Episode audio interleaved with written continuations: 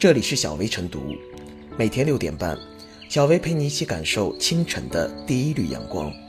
同步文字版，请关注微信公众号“洪荒之声”。本期导言：作为第十二届、第十三届全国人大代表，马化腾算得上是一位高产代表。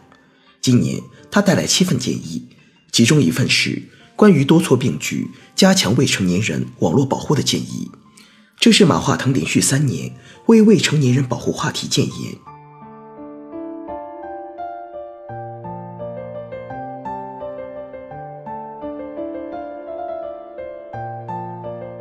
未成年网络保护需构筑良好生态。成年人和未成年人共同生活在一个充满诱惑的社会，试图让未成年人生活在无菌环境中，成年后便把他们推到社会洪流中。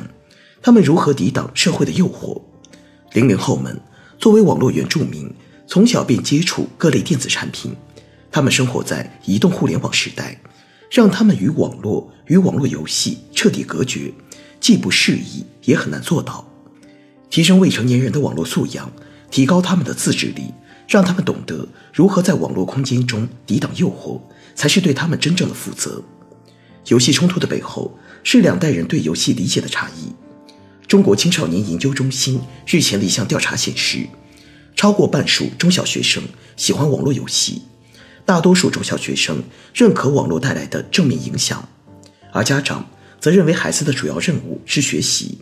而网络和游戏挤压了学习的时间和空间，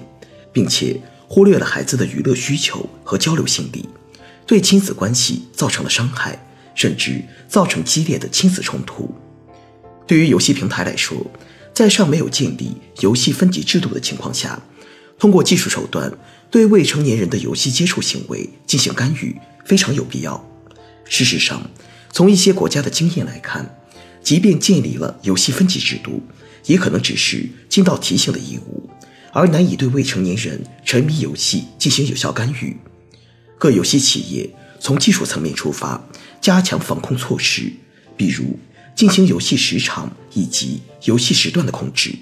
控制未成年人的游戏时间显然很有必要，但也要看到，单个企业的努力是有限的。某家企业对旗下游戏采取某种防控措施，但其他游戏企业在未成年人保护方面依旧缺位，各家企业标准不一，游戏用户便会选择那些防控力度弱的游戏，从而消解某家企业的防控努力。所以。防未成年人游戏沉迷，还需要有关部门牵头，建立统一的技术标准，将好的防控手段在全行业进行推广，协调各企业的防控措施和力度，建立一站式的未成年人网络使用管理平台。同时，也要看到，防控未成年人网络保护需要构筑一个良好的生态，需要企业、家长、学校、社会的共同努力。技术可以发挥积极的作用。比如，最近腾讯启动的儿童锁模式测试，十三周岁以下未成年人在首次登录游戏前将被强制要求登记认证，只有在监护人授权完成解锁后才能登录，且登录后仍遵循现行健康系统的游戏时间限制。儿童锁可以帮助家长知晓以及掌控孩子的游戏行为，但儿童锁能否真正发挥作用？还需要家长有意识的参与和配合，而现实中，家长的素质参差不齐，对孩子触网游戏的态度也不尽相同。有的嘴里抱怨着孩子沉迷游戏，但限制孩子玩游戏时，孩子一哭闹便什么都有孩子了。因此，家长的改变和努力至为重要。比如研究显示，开明的家长不仅可以避免孩子沉迷游戏，还可以化害为利。共同参与孩子的网游，形成共同语言，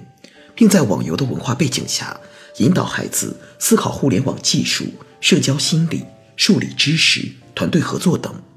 此外，诸如马化腾所建议的全面加强网络素养培育工作，培养大众对互联网发展应用的科学认知，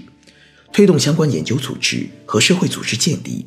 加强相关问题研究和专业人才培养。虽然看上去，没有技术防控措施那么紧迫，但也是构筑未成年人网络保护生态的重要组成部分，有必要更多关注。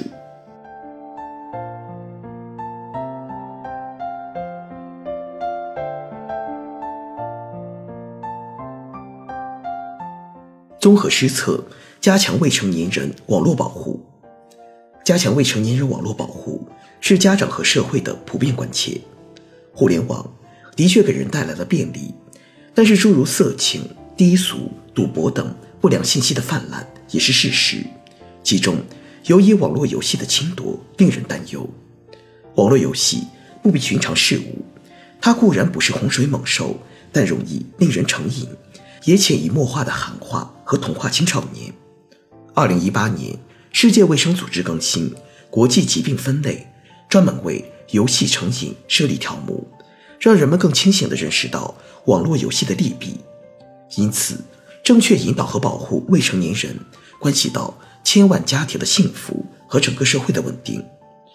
网络游戏防沉迷，一个直接有效的路径是让企业承担起社会责任，如设置。一键禁玩及限额消费等功能，但也要看到，网络游戏具有复杂性。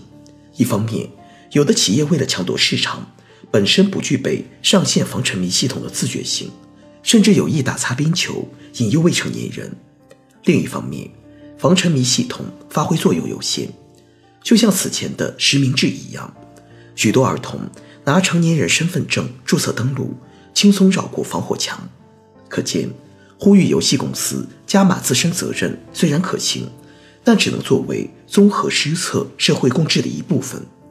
从马化腾连续三年的建议来看，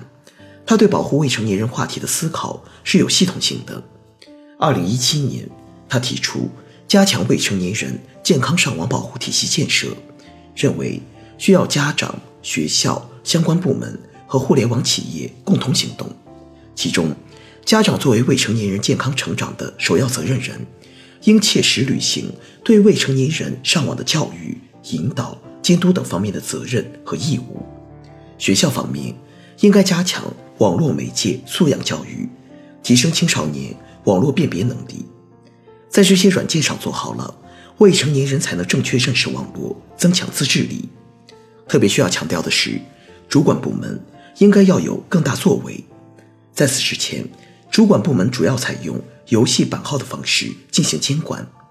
但一个企业究竟该生产什么样的游戏，面对什么样的群体，应该有什么样的内容，并无明确规定。对此，欧美及日韩国家多年前就开展游戏分级制度，值得监管层面借鉴。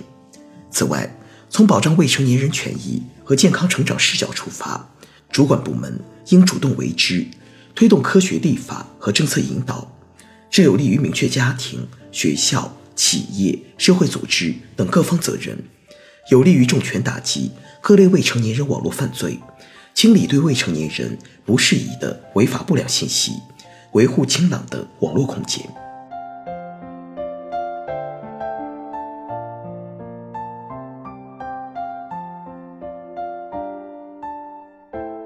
最后是小微复言，随着互联网和手机终端的发展。未成年人首次触网年龄明显提前，未成年人沉迷游戏成为了一个沉重的社会话题。现代社会离不开游戏娱乐产业，但是娱乐毕竟只是生活的一部分，不能本末倒置，不能因为游戏而让未成年人丧失本性。家长和学校要加强与孩子的沟通交流，合理控制其游戏时间，引导孩子正确认识网络。游戏的开发者也要主动承担起社会责任和社会使命，切实维护好未成年人的利益，为未成年人创造出更优的成长环境。